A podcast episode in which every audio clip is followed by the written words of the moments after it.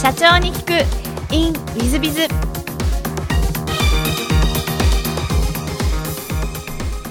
ィズビズの新谷です。先週の続きをお聞きください。その後、あのサイバーバズさんを設立されていらっしゃるんですけども、これはどういった経緯であの会社を設子会社を設立することになられたんでしょうか？はい。サイバーエージェントに明日会議というものがありまして、そこでなんか新しくあの会社の未来を作れるような取り組みをしようというのをみんなで意見を出し合って、決議されると実行されると。で当時アメリカでバズマーケティングっていうのが流行ってるんだという話があったことと、ちょうどサイバーエージェントがアメブロを始めているタイミングでした。で、このブログをマネタイズしていくということで言うと、まあいいんじゃないかということで、2006年に立ち上がってます。で、2010年のタイミングで、まあ、一旦、なんかちょっと伸びづらかったということがあって、一旦撤退しようかという話がありました。そこで、あ、それであれば僕が、あの、サイバーバスという会社をちょっと見ますと。いうことをお願いして、そこで社長に就任しているという経緯があります。で、なぜ僕があのサイバーバズにしたかというと、やはり2007年、8年ぐらいからですかね、ちょうど iPhone が出始めてきていて、やはりスマートフォンの普及っていうのが一気に進んできたこと。で、それに合わせて Twitter であったり、Facebook であったり、なんかブログに代わるなんか SNS っていうものが増えてきたと。そうすると、ブログだけやってる人も、僕も途中から Facebook だったり、Twitter とかインスタとかをこう始めてったんですけど、やっぱりインフルエンサーって言われてる人たちが常に違うところに移っていく。で、特にスマートフォンが普及することによって、一気にそういうことが変わるんじゃないかなというような、なんかぼんやり思っていて、であればサイバーバズってそういうことできそうじゃんと思ってサイバーバズで社長をやることを決めました。なるほど。で、サイバーバズさんは、えっと、2019年9月に、えー、東証マザーに上場されていらっしゃるんですけども、当初より上場は目指されてたんですか、えー、最初は一旦社長をやりつつということで、当時会社が赤字であまり状況良くなかったんですけども、ちょうど3年ぐらいかけて選択と集中で売上利益が伸びる体制を整えることができました。で、そのタイミングで本当は自分で起業しようと思ってたんですけど、うん、サイバーエージェント自体を辞めて。でもまあちょっといろんなちょっと諸事情がありまして、まあ、残るという中で、じゃあサイバーバズという会社でもうここで覚悟を決めてやろうと。であれば株式を自分で取得して、それでコミットメントを強くしてやろうということで株式をまず取得しました。で、その時すぐに上場というのはあまり考えてはなかったんですけれども、やはり今後、そのマーケットも大きくなっていきますし、新しく投資をしていきたいと考えると、やはりマーケットから調達をして、それで新しく新しい事業や人に対して投資をしていった方がいいんじゃないかなということで、2013年に株式を取得して、まあ、2015年とか16年ぐらいからなんかぼんやりそれ IPO がなんかこう頭の中に出てきたかなって感じです。なるほど。上場に向けてなんか苦労とかはあられましたでしょうか？そうですね。まあ、もう言っていいいい話だと思うんですけれども、やはりサイバーエージェントの100%からスタートしてまして、その株式を移動させていくっていう逆の資本政策があったんですけども、こちらは結構苦労しました。どの株主にサイバーエージェントからの株を買っていただいて、誰が株主に入ってくるのかっていうのを、今度こちら側でこううまく決めていかなければいけないですし、こうバリエーションを高くして調達するわけではなくて、サイバーの株を持ってもらうというだけなので、お金が入らないけど株主が変わっていくという、この資本政策というのは、あのかなり苦労しました。なるほど。はい。えっと、そうしましたあの、サイバーバズさんの需要内容をぜひ、あの、宣伝がてら、リスナーの皆さん方にご説明いただければと思うんですが。はい。あの、当社は、えー、SNS マーケティング全般の、こう、サポートをさせていただいているあの会社です。でインフルエンサーと言われている人たちをメインに、こう、マーケティングのお手伝いをさせていただいております。で、インフルエンサー、あとは SNS の、えー、公式のアカウントの運用をやっております。例えば LINE、Twitter、Instagram に企業の公式のアカウントがあるんですけど、こちらを私どもの方で運用しながら、まあ、企業のサイトへの誘導であったり、ファンを増やしたり、EC サイトの売り上げを上げられるようなコンサルティングを行っております。あとそれとは別で SNS 含めてインフィード広告っていうのがあるんですけども SNS 全般の、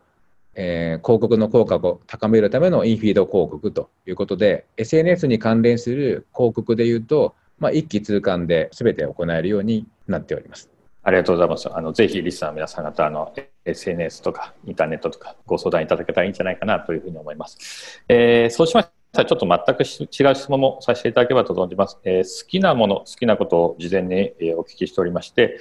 えー、焼き鳥、ハイボール、釣り、読書、トレーニング、漫画、えー、ネットフリックス、ダイエット、瞑想というふうに かなり多岐にお答えいただいたんですが、私一番最初に注目したのは、私もハイボール好きで、あ、ハイボール好きですか、ご一緒ですねっていうのを 思ったんですが、ちょっと違う方を質問させて質問させていただけると、瞑想もされますか？割とあの、社長さん方、瞑想する方多いと思うんですが、なぜ瞑想とかされるようになったのかななんて教えていただけたらそうですね。あの、僕自身がどうしても何か新しいものとか、結構好奇心旺盛なとこがあって、すぐ飛びついてしまうとこがあったり、あと事業もこれがいいとか、何かこう短期的に何かを決めなければいけないときに、たまにこう、思いが強すぎて、ちょっとち何か違うことが起きたときに、ちょっとイラッとすることとかがたまにあったりするときに、こうバッと強く返してしまったりっていうところがちょっとあって、それで、なんか相手に対して嫌な思いをさせてる部分とかっていうのもあるんじゃないかなとか、こう、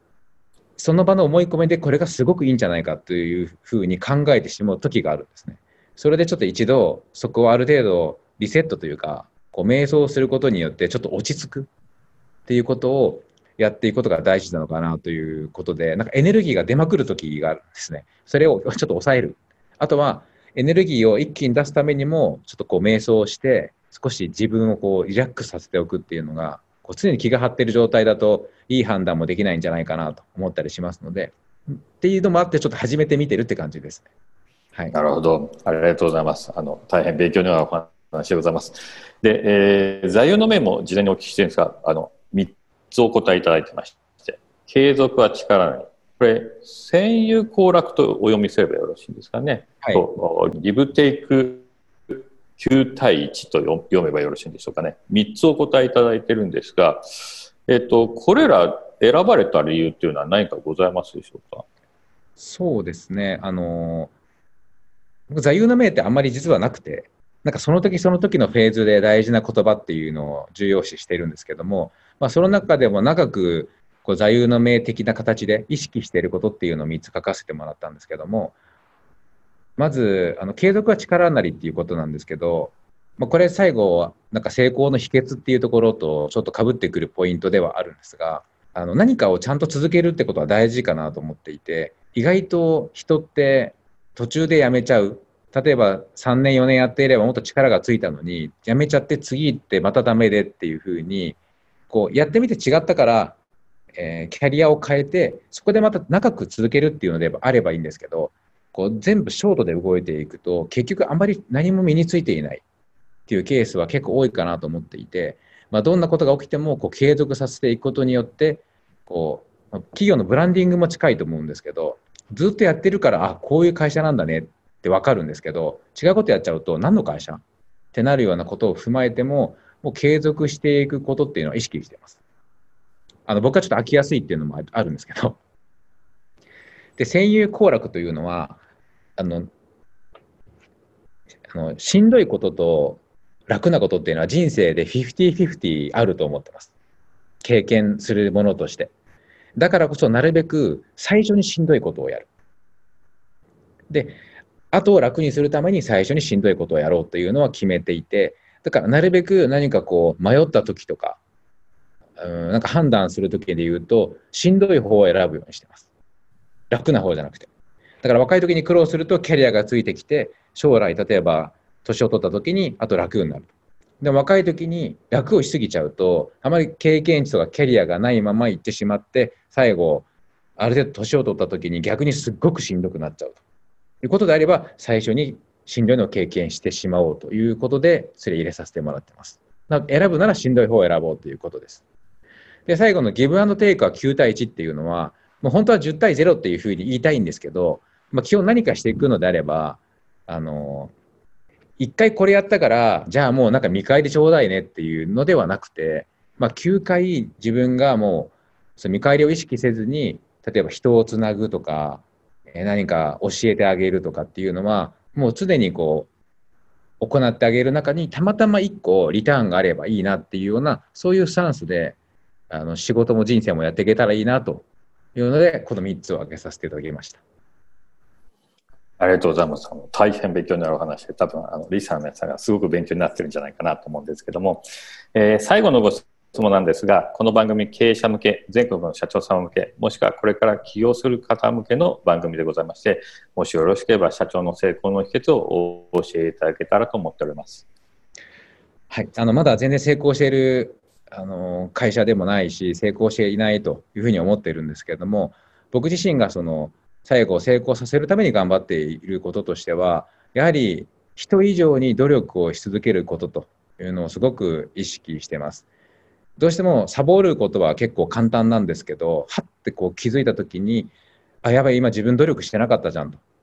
だってみんなも努力してる、みんなも頑張ってるし、周りも努力してるのに、自分がそれ以上努力しなければ、明らかにまずそもそもそこは超えられないと。それでも成功するかしないかわからないというのを考えると、やは努力をし続けていくと。人が、人以上に努力をし続けて、努力をし続けていくということを常に意識して、本を読むであったり、考えるなり、人に何か教えを請うとといったようなことをずっとやり続けるということを、これからもあの意識してやって、いつか本当に成功したなと言えるようなあの経営者になってみたいなと思ってます。ありがとうございます。あの、多分、リスナー皆様が今日は大変勉強になったんじゃないかと思います。えー、リスナーの皆様も本日はお忙しい中、あお聞きいただきまして誠にありがとうございます。ぜひ皆様のご参考にしていただければと存じます。えー、本日はありがとうございました。高村社長様、本日はどうもありがとうございました。ありがとうございました。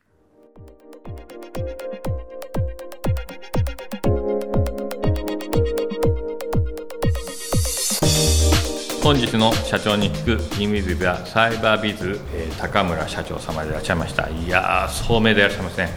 やっぱりですねその後あの、えー、録音した後、えー、お話してたんですがサイバーエージェントで藤田さんのもとに学ぶとこんな入手になるんだなもちろん高村社長様に素質があられてその上で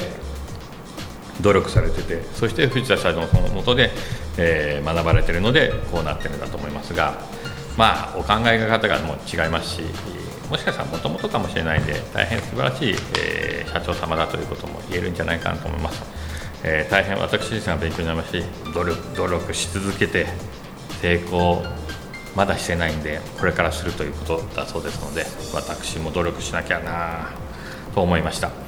えー、リスナーの皆様方はいかがでしょうか、まあ、ぜひご一緒に努力できればというふうに思っております、えー、本日の社長に行くインウィズビズはここまで。それではまた。経営者を応援する。社長の孤独力。番外編。本日の社長の孤独力番外編は9章4項友人の保証になって莫大な借金を背負ってしまった。自家破産をする前に金融機関と交渉しろということで、まあ、まず保証人になるのやめてください。他人の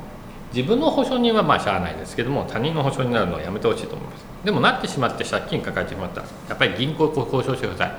えっと、闇金とかそういうのでしたら法律違反ですね弁護士立てて戦ったら、えー、勝てる部分があると思います。そうじゃなく通常の民間の普通の金融機関さん免許を持ってる金融業の免許を持ってる銀行業の免許を持ってるとか借りて保証になっててという場合には銀行に相談しに行ってその銀行に相談に行ってリスケというのをやってください。でゆっくり返済をする。または棒引きしてもらうような、えー、まあことをする、まあ、向こうもですね不良債権として処理している可能性がありますのでそうすると、えー、その不良債権、えー、処理に回すと、えー、借金棒引きが一部できる可能性があります。まあ、全額できるかどうかちょっと分かりませんがそういうことがありますので金融機関さんと交渉するということが大変重要だと思います。で交渉するとおそらくまあまあリスケができたりもしくはゆっくり返済ができたりまた多少の棒引きをしてもらったりとかができますのでご安心をいただきたいと思います。なお通常の今の民間金融機関さんたちは日本では、えー、友人を保証人するということはほぼないです。社長さん本人しかないです。ただ社長さん本人は個人保証をやっぱり入れなきゃいけないケースがありますね。友人をその保証人に入れるっていうのはまあ闇金融と言われる法律以外のところの可能性が高い可能性があります。または金融業でも、えー、ちょっと変わった金融業まあ、法定利息ギリギリの金融の方は友人を入れるケースがあります。ですねそういうとこからお金を借りるケースはやばいというケースが多いので最初から友人の保証人にならないというのが鉄則だというふうに思っていただいた方がよろしいんじゃないかなと思います。もし万が一の場合はうまく逃げ切っていただきたいと思います。え自己破産はあする前にやることはいっぱいあると思います。最終手段が自己破産ですので自己破産する前にうまく逃げ切っていただきたいと思います。えー、この社長に聞くインウィズビズというこのインタビューをこの社長の独独力番外編の前に撮ってますがそこでもあの自己破産した後上場したイオレの吉田社長が3回にわたってお話しいただいてて私も涙なしにはインタビューできなかったのがありますがそんなのを聞いていただいてて最後もう自己破産どうしてもしなきゃいけなくなったら自己破産して生き残って生きて生きていればまた会社を起こして上場企業の社長にもなれるということで。えー、最後死ぬのだけは皆さん方は避けていただいたらいいのではないかと本気で思ってます。死はダメだと思います、えー、まあ手段はいっぱいあると思ってそれも専門家にいろいろご相談されるなりいい専門家がいいですけどね。金管に相談しに行くなりうまくやっていただければと思います、えー、本日の社長の孤独力番外編はここまで。それではまた。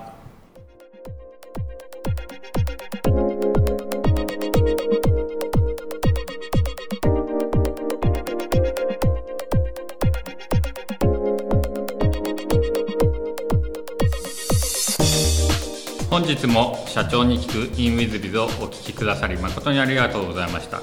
えー、この番組は2017年1月から毎週配信を続けております。これまでにたくさんの成功社長成功経営者のインタビューをお届けしてまいりました。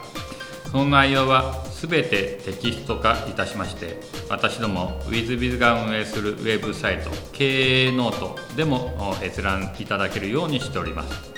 音声だけでなく文字で読み返すことで新たな発見や気づきがあり皆様の会社経営に役立つヒントがきっと見つかるのではないかと思いまして、えー、サイトの方にもさせていただいてます。ぜひネット検索で経営ノートスペース社長インタビューと入力いただき経営ノートのサイトをご覧になっていただければというふうに思っております。本日の社長に行くインウィズではここまで。また来週。